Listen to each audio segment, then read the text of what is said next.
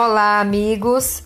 Vamos agora nesse podcast falar um pouco sobre amidalite, que é o nome popular, e nós podemos também chamá-lo de angina tonsilar, que é o nome científico. Nós sabemos que os sintomas vêm a partir de uma deglutição difícil, dolorosa, aparecimento de gânglios submaxilares, queimação e coceira nas amígdalas, que podem ficar apenas inchadas e vermelhas ou na forma branca, cobertas por pontos brancos.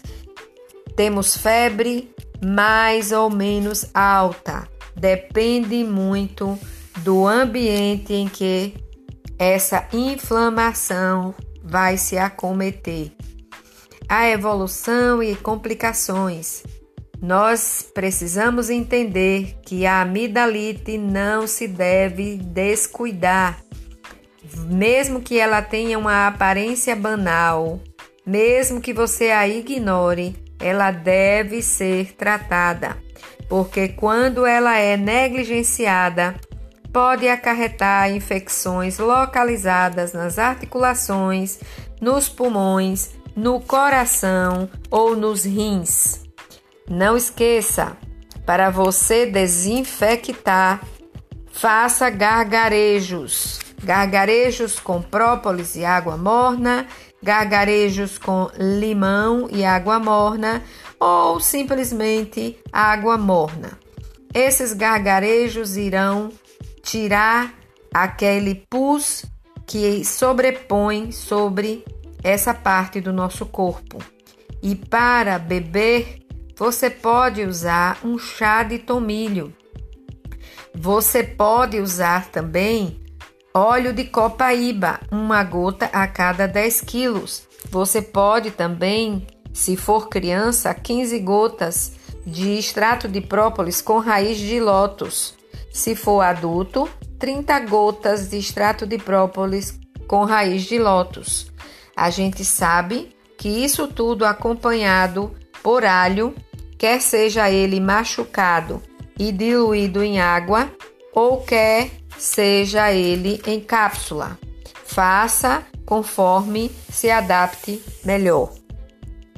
Lembrando que o alho, se você tem a pressão baixa, ele pode baixar mais um pouquinho. Se você tem a pressão alta, ele pode normalizar a sua pressão.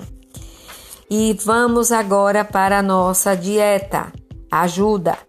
Nós sabemos que os oito remédios naturais é o indicado para recuperar essa sua enfermidade.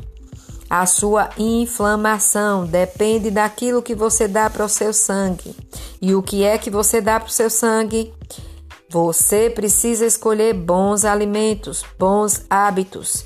E temos aqui uma sugestão a alimentação líquida, uma sopinha, um caldinho, um chazinho, vai ajudar e muito nessa sua enfermidade.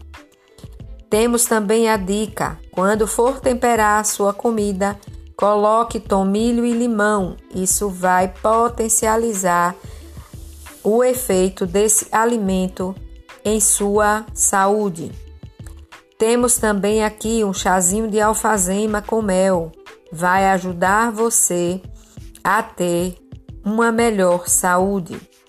Não esqueça, retire da sua alimentação industrializados, refinados, carne e seus derivados, leite e seus derivados e também lembre, durma cedo, porque o sono é restaurador. Faça exercícios físicos porque os exercícios lhe traz um benefício enorme à sua saúde.